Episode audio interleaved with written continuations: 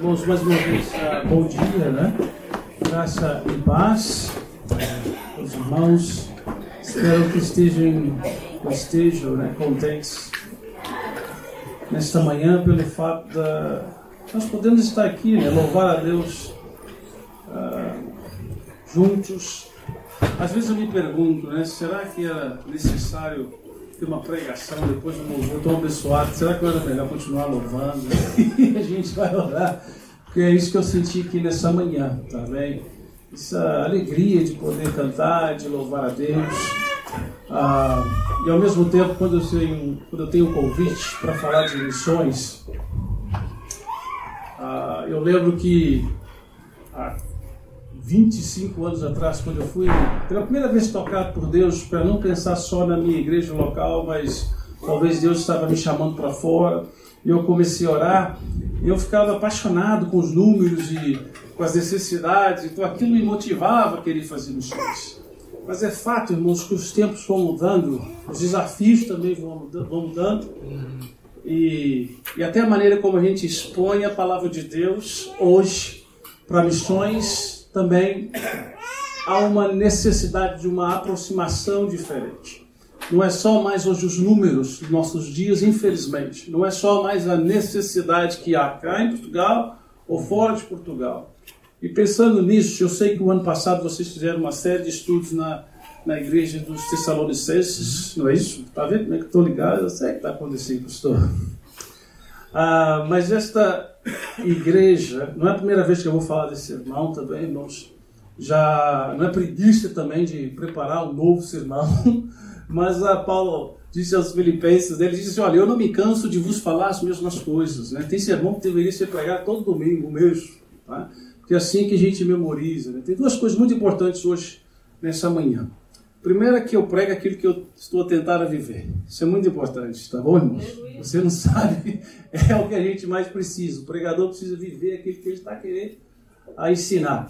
E segunda é que vocês ou eu também, não sejamos somente ouvintes dessa palavra, mas praticantes dessa palavra, tá bom? Então, são duas coisas fundamentais para a minha vida e para a sua vida nessa manhã. Nós vamos ler o texto de 1 Tessalonicenses, nós vamos aqui navegar em todo o capítulo número 1 uh, ah, de 1 Tessalonicenses, carta de Paulo, Tessalonicenses.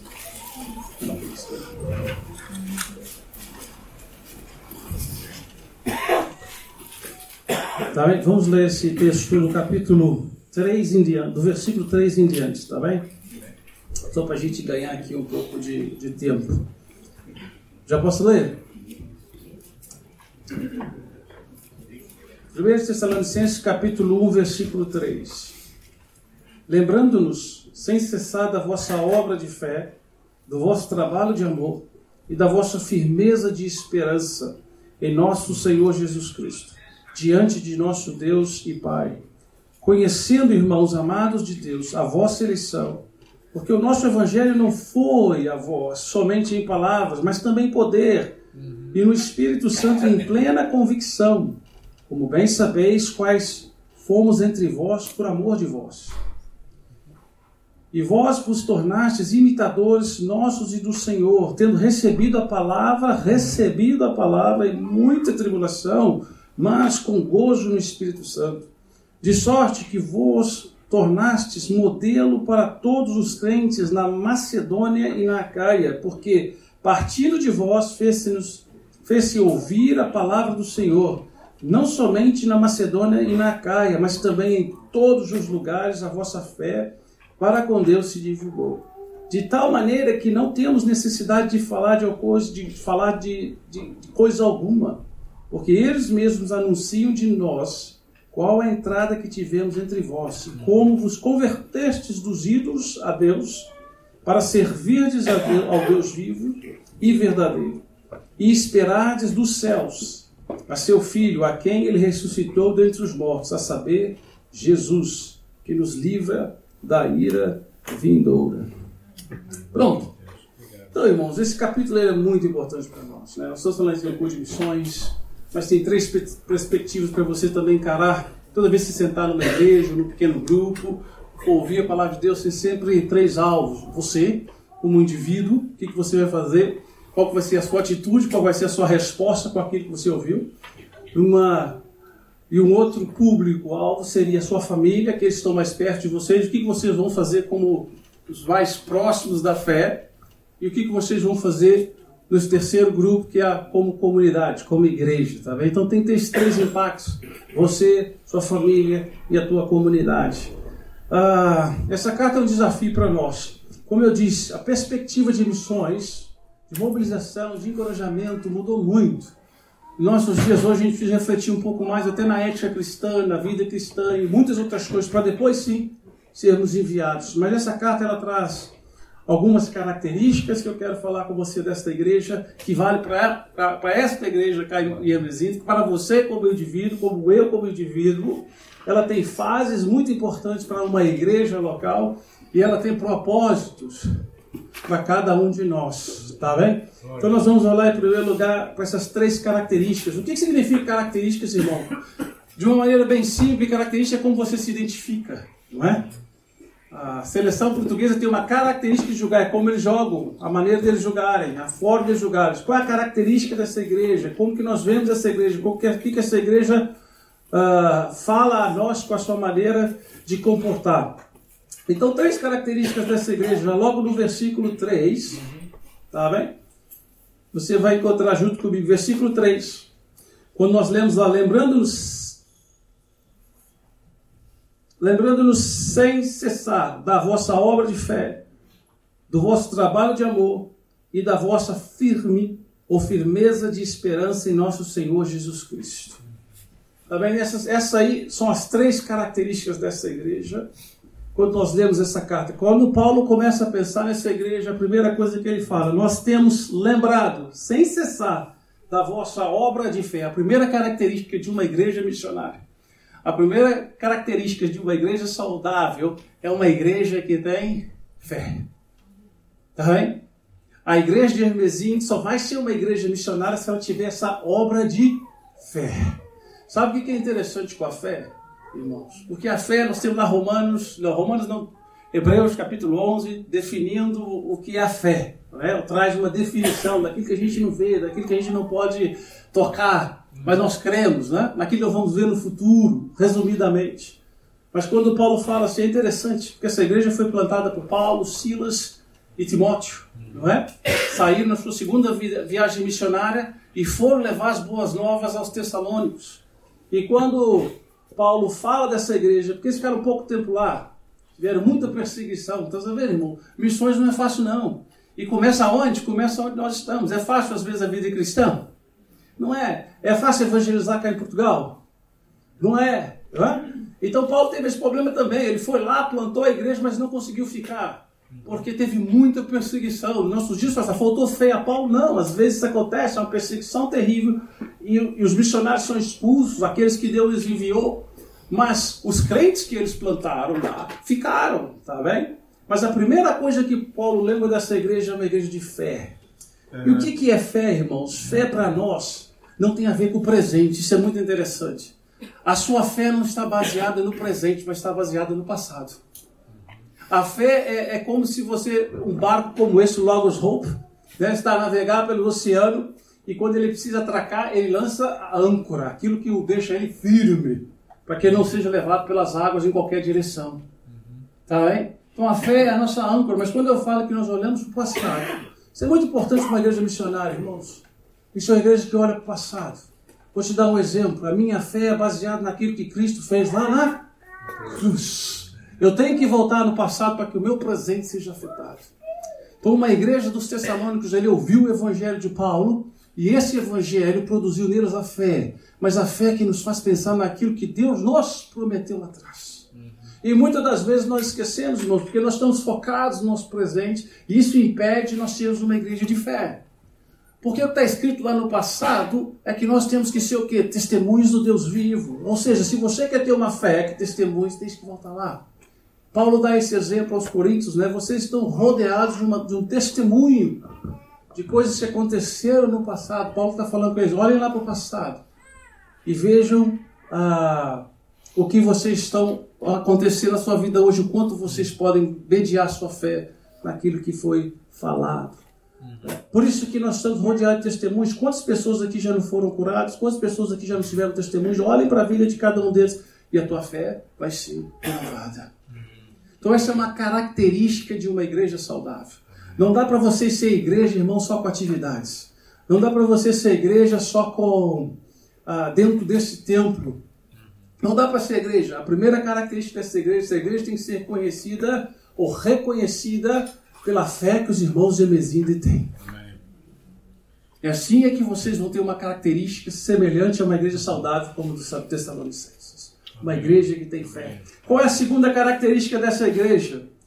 Paulo fala lá no versículo 3 também, ele vai dizer o seguinte: E do vosso, não me canso também de lembrar, lembra da vossa fé, e ele vai continuar a dizer: do vosso trabalho de amor. Outra característica de uma igreja missionária saudável Tá bem? É uma igreja que ama. Tá bem? O desafio é esse para nós, muitas das vezes, irmãos, porque nós muitas vezes conhecemos o conteúdo, mas de forma prática nós não o fazemos. Quando Paulo então lembrou da igreja dos Tessalônicos, ele lembrava da, do amor da vida daqueles irmãos. Mas diferente da fé, que muitas das vezes acontece conosco, a fé sim, você vai buscar lá no passado aquilo que os evangelhos te falam, aquilo que o Pentateuco te fala, e você então restaura a sua força, você desenvolve a tua fé no Senhor Jesus. E até mesmo na tua vida pessoal, né? quando eu lembro do que Deus fez no passado, eu falei, não, eu posso confiar no Deus vivo, eu sei de onde vim e sei para onde vou. Glória a Deus. Mas aqui o amor não tem a ver com o passado. O amor tem a ver com o presente. Ninguém ama lá atrás. Né? Aí eu amei muito ontem, mas hoje eu decidi não amar. tá bem? Hoje eu não quero amar nenhum uh, palestino, porque o meu objetivo é só os judeus. Amanhã eu vou amar os palestinos. Então não existe isso. O amor tem a ver com o presente, tá bem, irmãos? Uma característica de uma igreja saudável, de um ministério saudável em missões, tem a ver com uma igreja que ama. Tá bem? Se nós não conseguimos, meu irmão, sermos um, um povo que ame agora, no presente, nós não estamos sendo uma igreja saudável. Temos que ter essa característica nas nossas vidas. Amém. Temos que ter essa característica no nosso seio. Amém. E o amor, ele não pode ser só de palavras. Ele é de atitude, ele é de ação. Não é verdade? Ele tem, irmãos, nós temos visto muitas pessoas a sofrer. O compartilhar do evangelho tem a ver com amor, porque nós, nós falamos daquele que nos salvou porque nós entendemos que o amor dele nos salvou e outras pessoas estão perdidas e precisam desse amor. E porque nós amamos, então nós assim o fazemos. Isso é uma característica de uma igreja saudável, irmãos. O amor era algo que estava na cabeça de Paulo, que estava na cabeça de Timóteo, que estava na cabeça de Silas, quando ele pensava naquela igreja que eles plantaram. Não conseguiu ficar muito tempo. Isso dói para um plantador de igreja, viu, irmãos? Porque ele quer logo estar. Então ele envia Timóteo para ouvir as novidades daquilo que aconteceu lá. E ele se alegra e restaura a fé de Paulo, porque o que estava acontecendo lá naquela igreja era uma igreja que amava. Então Timóteo falou: olha, eles têm uma fé tremenda e eles amam. E eles amam, tá bem? Então sejamos uma igreja que tenha a característica do amor. E por final, ele vai falar aí a terceira característica desta igreja. O vosso trabalho de amor e a vossa firmeza de esperança em nosso Senhor Jesus, Jesus Cristo diante de nosso Deus e Pai. Aqui tem um problema aqui essa característica que a fé desses irmãos não estava ah, baseada neles. O amor desses irmãos não estava baseado neles. Mas outra característica dessa igreja era a firmeza que eles tinham na volta do Senhor Jesus. Três características fundamentais para você, meu irmão, na tua vida. Quer ser feliz? Quer ser um bom pai? Quer ter uma família maravilhosa? Quer ser um ótimo evangelista? Então tenha fé ame, mas que os teus olhos não estejam nesse mundo, estejam na firmeza da volta do nosso Senhor Jesus. Glória a Deus. Três características fundamentais para qualquer igreja que quer ser uma igreja missionária. Às vezes as coisas no caminho, às vezes as coisas no ano que nos está faltando fé. Nós não temos dinheiro para isso, não temos dinheiro para aquilo. Irmão, se eu fosse fazer as coisas na minha vida, na direção da UEM, porque nós tínhamos dinheiro para fazer as coisas, nós nunca teríamos feito. Mas a fé é essa. Deus prometeu que Ele vai prover em qualquer área das nossas vidas, está bem? Qualquer área. E as coisas se misturam, irmãos, porque eu lembro quando eu cheguei no Tadiquistão E eles me deram a conta de luz para pagar. Eu falei, mas eu vim fazer missões, pregar o evangelho. A vida continua, meu querido. Tem que pagar a conta de luz, tem que lavar a roupa. As coisas se misturam. Pregar o evangelho e ser um marido decente andam juntos. Pregar o evangelho e ser um filho decente andam juntos. Tá bem? Mas no final das contas, em todas as nossas imperfeições, o que nós temos que ter essa característica em nosso coração de sermos uma igreja, olha, tá bem, hoje eu tive um dia difícil, mas os meus olhos estão firmes na volta do Senhor Jesus. O que acontece conosco, irmãos, vamos ser sinceros, a gente esquece. Nós focamos em nós. Então falta dinheiro para missões. Nós focamos em nós. Então temos uma igreja que não está a ser saudável, porque nós focamos em nós. Nós temos que lembrar Aquele que, que, que, que prometeu, ele vai voltar para nos buscar. Isso aqui é muito passageiro, não é? A nossa carne passa, mas nós não podemos ter, perder essa característica de igreja, de mantermos os nossos olhos fitos, não na terra, mas no céu, porque o Senhor Jesus há de voltar. E Paulo está falando disso dessa igreja. E eu também ouvi falar, eu me alegro muito da firmeza que vocês têm na volta do Senhor Jesus. Sim, sim. Três características, não esqueçam disso. A primeira delas, você tem que ter uma fé. E é interessante, porque a fé, como eu disse, você volta ao passado, você lembra do que Jesus fez, das promessas de Deus, daquilo que está escrito no Antigo Testamento, no Novo Testamento, então aquilo te dá garantia, dá firmeza na fé. Não é? O amor não é para amanhã e não para ontem, mas é para agora. Nós amamos agora. Tá bem? Mas a esperança em Senhor Jesus Cristo está no futuro. Tá bem? Está no futuro. Nós não sabemos a hora, nós não sabemos o dia, mas está no futuro. Então os nossos olhos estão no futuro. Nós temos esperança no futuro, tá bem, queridos? Está sem esperança nessa manhã? Deixa eu te dar uma boa notícia. Pode ter esperança, porque o Senhor Jesus vai voltar. Futuro. Mas você precisa desses três elementos, dessas três características, para nós sermos uma igreja missionária. Na verdade, a palavra missões não está nas Escrituras, existe uma missão. Existe um mandamento divino para nós. Do jeito que nós recebemos, Jesus falou para Pedro: Pedro, você recebeu de graça, vai e compartilha de graça. Tá vendo? Jesus deu mandamentos para nós fazermos, tá bem? Então, esses três, essas três características nós vemos na igreja ah, de Tessalonicenses. Mas essa igreja também tem três fases, irmãos. Talvez aqui Hermesinho passou por essas três fases fantásticas também, creio eu. Vamos ler ali o versículo 1, 5. Vamos ver o versículo 5 para ver a primeira fase desta igreja. Porque o nosso evangelho não foi a voz somente em palavras. Qual que é o segredo aqui, irmão? A primeira fase dessa igreja, então, talvez aqui tem muito mais a ver com o que nós estamos acostumados tradicionalmente a falar de missões, tá bem? A primeira coisa aqui, irmãos, a coisa mais importante que você ouviu e que o acompanhou comigo aí na tua Bíblia é que o Evangelho foi. Tá bem? Se o Evangelho não tivesse ido, nós não estaríamos hoje falando da igreja dos Tessalônicos. A primeira fase dessa igreja, três homens colocaram no seu coração, movidos pelo Espírito Santo, e levaram as boas novas. Nós, como igreja, temos que ter essa fase sempre. O evangelho não pode ficar na igreja, o evangelho tem que ir à igreja, para fora da igreja. Então, a primeira fase dessa igreja é isso. Imagina se Paulo e Timóteo, na sua segunda viagem missionária, decidem não ir. Vamos ficar aqui, vamos louvar, vamos continuar aqui em segurança, sem perseguição na nossa vida. Não. Pelo contrário, a primeira fase dessa igreja é essa. Paulo vai falar Romanos lá, capítulo 10, né, versículos 14 e 15, quando ela aquela explicação toda. Como é que eles vão crer? Como é que eles vão invocar daquele que eles nem sabem quem é? Então aqui é a necessidade de nós falarmos do Evangelho, irmãos. Então eu já quero logo aproveitar esse momento e desafiá-los e continuar a desafiá-los como igreja. Que missões começam onde você está. Faça um compromisso com Jesus. Eu vou levar o Evangelho para o meu vizinho. Não fere, irmãos. Faça isso, você vai ver o resultado. Tá? Talvez vai vir umas tribulações, talvez vai vir alguns problemas, mas vai valer a pena. Leve o Evangelho, nós precisamos de ver mais portugueses se converter. Faça parte de missões de curto prazo. Nós temos oportunidades durante o ano. Se você não está tá enferrujado, olha, eu pregava muito antes. Olha, é o amor do passado, o amor do presente, irmãos. Quando nós pregamos o Evangelho, nós estamos amando. Tá bem?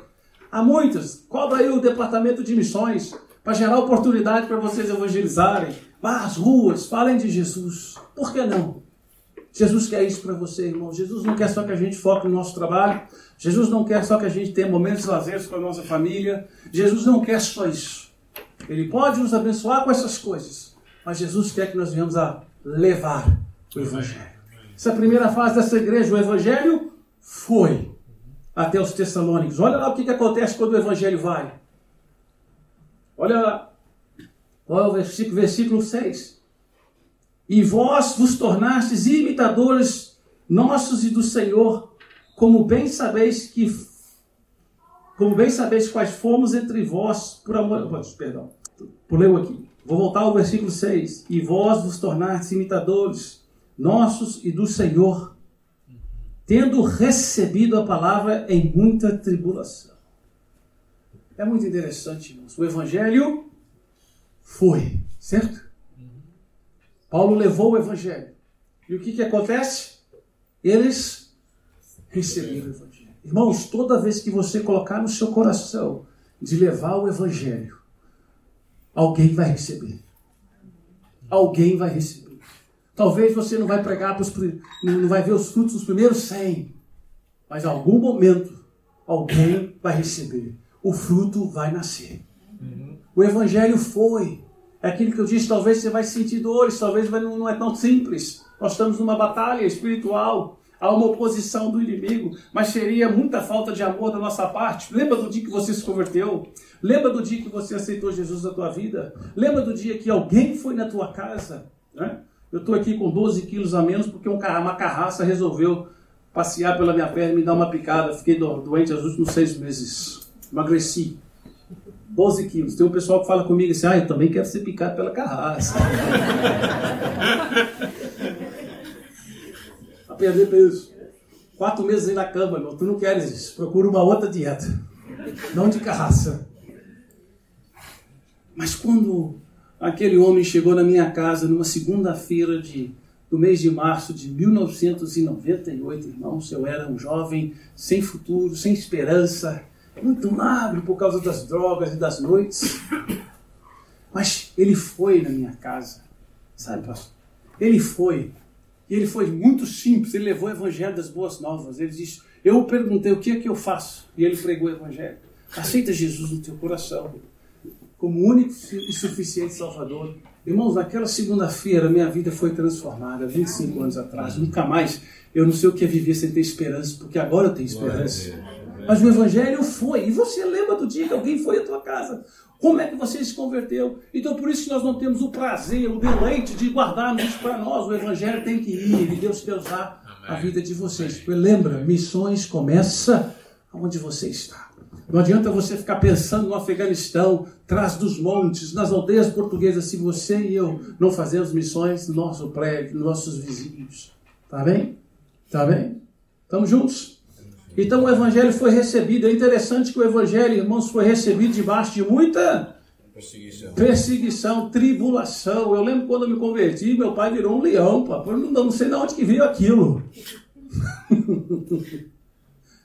foi uma resistência terrível. Mas eles receberam o evangelho debaixo de muita perseguição, tribulação, mas com muito gozo. É isso que o Evangelho faz, irmãos. Fica com medo de tribulação, não, porque quando nós temos Jesus, lembra de Moisés? Moisés olhou para Jesus pra, na sua conversa com Deus e diz: Olha, se o Senhor não for conosco, nós nos envie. Então Deus vai apertar bem. A minha presença irá contigo e eu vou te dar paz e descanso. Irmão, sabe o que isso quer dizer? Pode ser Covid, pode ser carrasco, pode ser o que for. Mas em meio à tribulação, se nós temos Jesus Cristo na nossa vida, Ele nos dá paz e descanso. Foi essa fase que essa igreja viveu. Eu lembro que lá no Brasil, na igreja que eu me converti, os vizinhos chamavam a polícia, que o som estava muito alto, às vezes tinha um culto e dava a polícia e mandava parar tudo. Né? E aquela igreja foi só multiplicando o número de membros, mas o pastor, coitado, ele jejuava, ele orava, emagreceu, ficou mal de saúde, de tanta perseguição dos vizinhos. Enquanto eles perseguiam, a igreja crescia. Você vai lá hoje para você ver o tamanho da igreja saudável que é. Mas o que eu quero aqui enfatizar, irmãos, que quando nós pregamos o Evangelho, quando nós fazemos missões, e Deus usa a gente, irmãos, pela sua bondade e misericórdia, porque eu cheguei no Tajiquistão a aprender inglês e aprender Tajik ao mesmo tempo e morar com uma família de refugiados do Irão. Mas mesmo assim eu via Deus usar a minha vida, porque a gente se colocou. Paulo se coloca, ele, Timóteo e Silas, de ir até os Tessalonicenses. Levaram as boas novas, receberam das boas novas. Vamos ver a última fase dessa igreja. Tem tudo a ver com missões. No versículo 6, continua, né? Aliás, peço desculpa, os versículos 7 e 8 agora. De sorte, versículo 7, que vos tornastes modelo para todos os crentes da, da Macedônia e na Caia, porque partindo de vós, fez-se ouvir a palavra do Senhor, não somente na Macedônia e na Caia, mas também em todos os lugares. Não é missões? O Evangelho vai, o Evangelho é recebido, ele não para onde ele foi recebido, mas agora os crentes da, da, de Tessalônia, o que, que eles fazem? Os tessalonicenses, o Evangelho não para neles, eles enviam para Macedônia e para a Caia. O Evangelho não pode parar em Hermesinte. Eu sei que vocês têm feito um trabalho missionário, eu sei que vocês têm ajudado outras nações, mas tem muito trabalho à frente, irmãos. Eu tenho certeza que tem espaço aí no seu coração para mais evangelismo. Talvez aqui na nossa Macedônia, na nossa Caia, antes de nós irmos lá para fora. Irmãos, quando você conduz aqui em Portugal, aqui na zona do norte, então, tem muita gente precisando de ouvir o Evangelho. Muita gente. Tá? Tem muita gente. Portugal se encaixa naquelas estatísticas que eu estava a mostrar antes. Hoje há mais iranianos indo para o céu do que portugueses. Então tem um grande desafio diante de nós.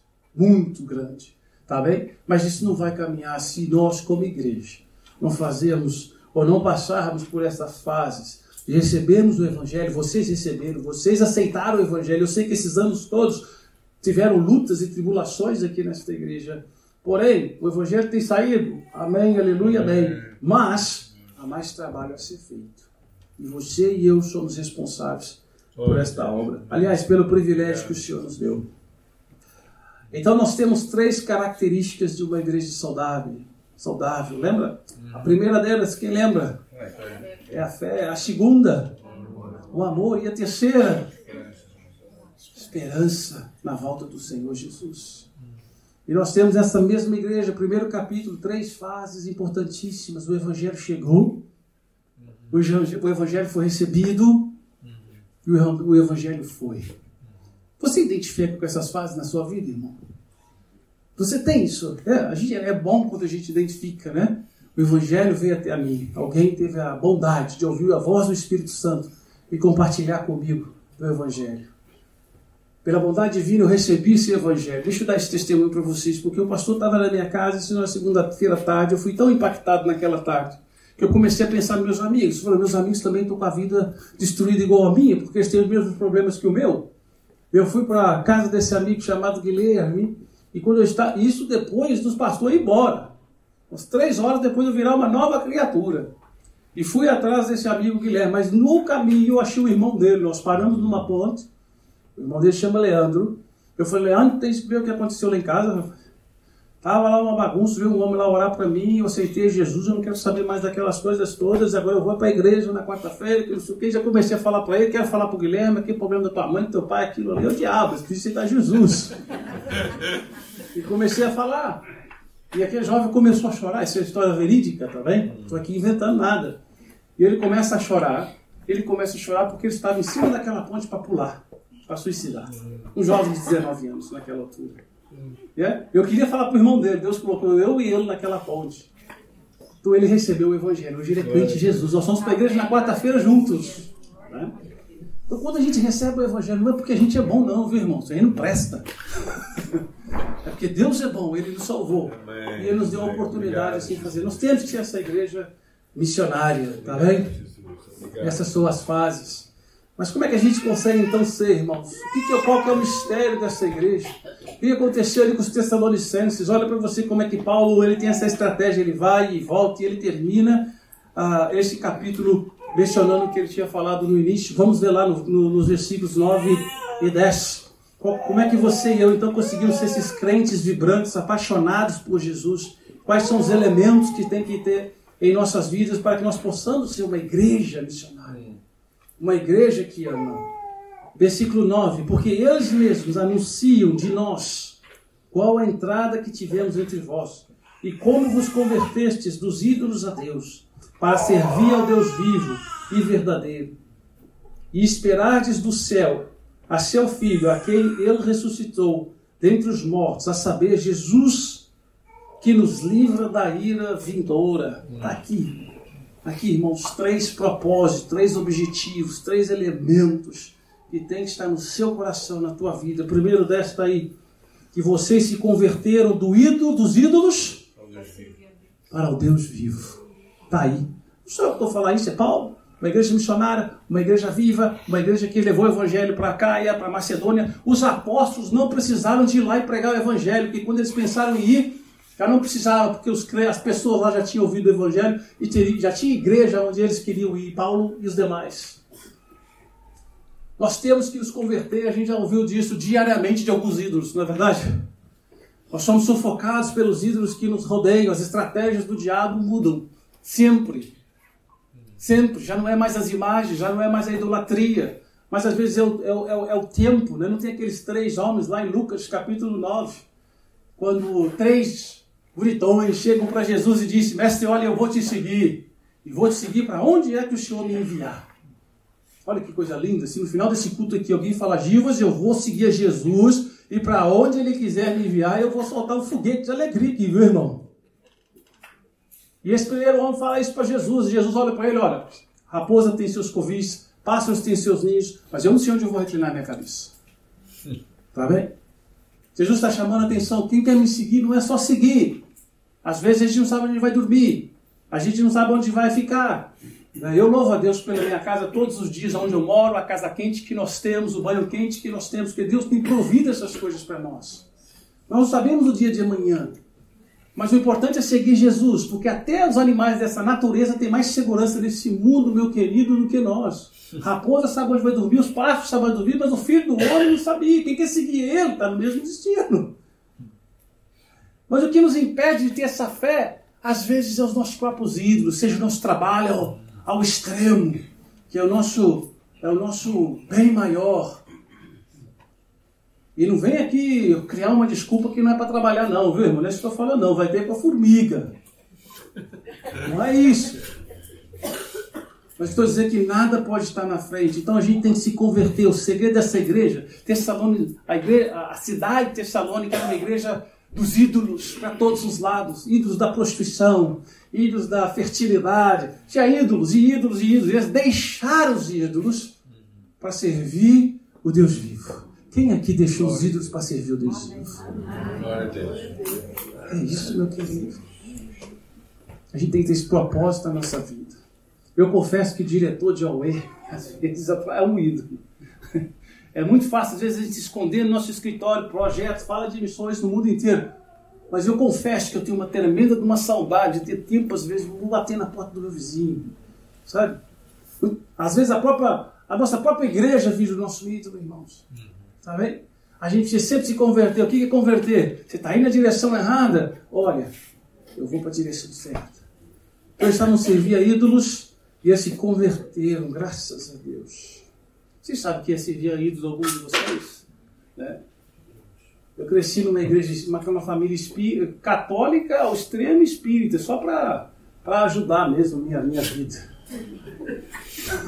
Só, só para, né? Era demônio andando de casa à noite e tendo que ir na missa no domingo adorar Maria e as imagens. Que vida feliz, que adolescência fantástica, hein?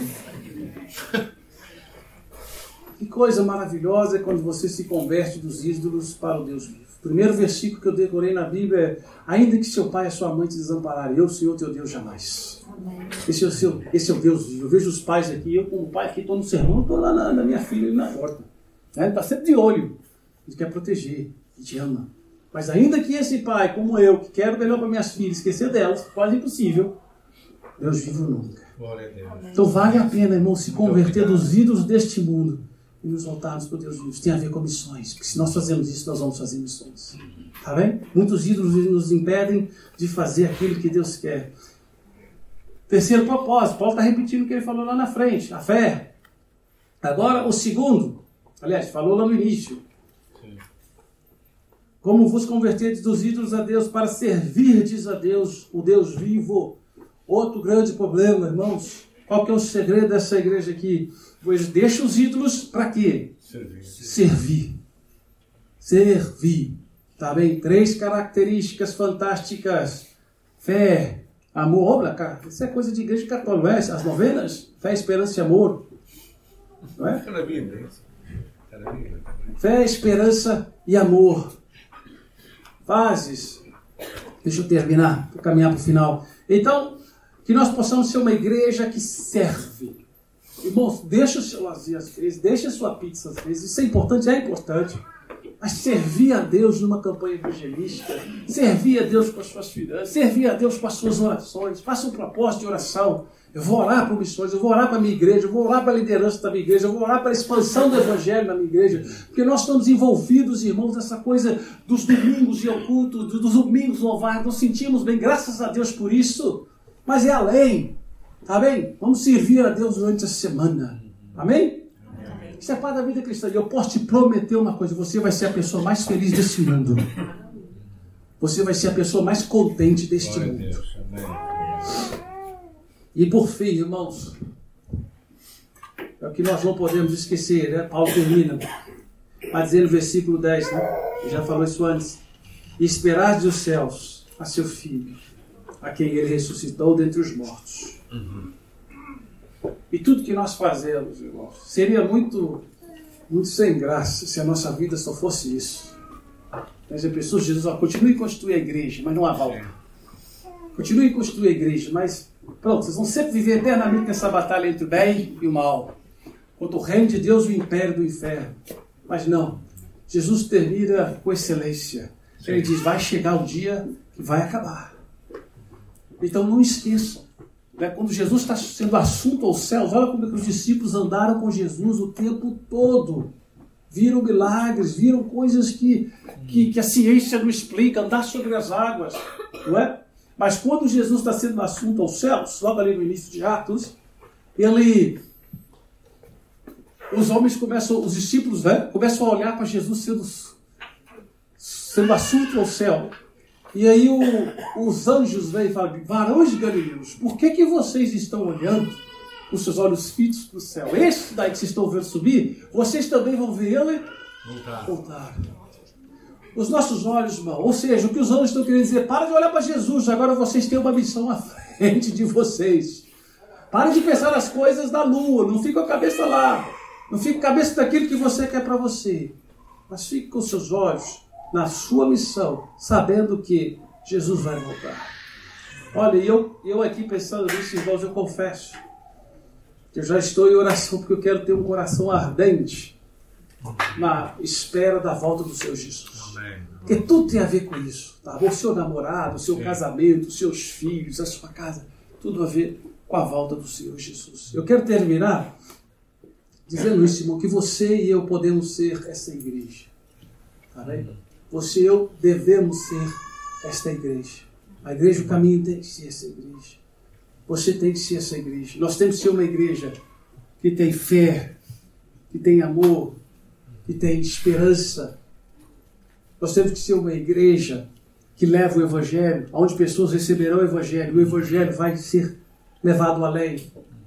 E nós temos que deixar tudo o empecilho que nos impede de fazer isso. Qualquer ídolo para servir os Deus vivos. Nós temos que ser uma igreja que serve ao Senhor Jesus com amor. Amém. Amém. Tá bem? E que os seus olhos e os meus olhos estejam fitos também na volta do Senhor Jesus. Deixa eu orar por você antes de passar a palavra para os irmãos. Senhor Jesus, nós te louvamos, te agradecemos por essa igreja, por esse, por esse povo, por esse irmão, por essa irmã. Te agradecemos, Deus, por esta manhã, por esse domingo missionário. Senhor, eu te peço que o Senhor nos ajude. Essas características, essas fases, esses propósitos desta igreja que o Senhor levantou ali, Deus, no povo tessalônico, Senhor, através da vida de Paulo e seus companheiros. Meu Deus, que nós possamos continuar, Deus, também neste exemplo. Possamos ser uma igreja que caminhe nestas direções, ó Deus Obrigado pela vida do pastor Samuel e sua liderança, essa igreja que tem sido bênção para muitas pessoas, muitas vidas. E a gente sabe que há muitas tribulações, muitos ataques, ó Deus. Pedimos a tua bênção sobre eles também, sobre essa comunidade. Deus, ajuda a tua igreja a continuar a ser sal e luz sempre, Deus. Sempre, Senhor. E nos incomoda, Pai, com a necessidade de pregarmos o Evangelho, com a necessidade de levarmos o Evangelho, Senhor Jesus. Ajuda-nos, ó Deus, a sermos uma igreja semelhante a Ti, é uma igreja semelhante a esta igreja que nós aprendemos um pouco mais nessa manhã. E nos ajuda a viver a Tua palavra, Deus. Aquilo que nós ouvimos nessa manhã, que nós possamos ser praticantes, Deus. Mas para nós praticarmos também, Deus, entendemos que precisamos do auxílio do Seu Santo Espírito. Obrigado. Por esse Espírito Santo, abençoa a vida de cada um desses irmãos. E que nós possamos ter esses propósitos bem definidos no nosso coração. Que nenhum ídolo nos impeça, Deus, de te servir. Pelo contrário, que nós possamos sempre estar na direção de servir ao Senhor, nosso Deus Sim, Jesus, vivo. Ajuda-nos, ó Deus. E olha, Senhor Jesus, como foi louvado aqui nesta manhã. Nós dizemos sim, Senhor, Maranata, hora vem, Senhor Jesus. Amém, amém. Nós te esperamos, ó Deus. Estamos ansiosos Obrigado. para o dia que o Senhor há de voltar para buscar e resgatar a tua igreja, Senhor. Obrigado. Muito obrigado, meu Deus, e nós oramos sempre, Deus, agradecidos no nome santo de Jesus. Amém.